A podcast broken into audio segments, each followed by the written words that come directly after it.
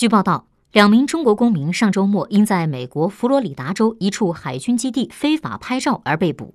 对此，我外交部发言人耿爽回应：中国驻美使领馆已经接到该事件通报，驻休斯敦总领馆已与当事人取得联系。我们要求美方依法公正调查，妥善处理此案，切实保障涉事中国公民的合法权益。耿爽提醒，考虑到春节将至，再次提醒海外中国公民加强遵纪守法和自我保护意识，不要在军事禁区或其他敏感区域逗留或拍照，严格按照有关提示和标志行事。中国政府高度重视维护海外中国公民的安全和合法权益，一贯要求海外中国公民遵守当地法律法规，不从事任何违法活动。中国驻外使领馆将继续在职责范围内为中国公民提供必要协助。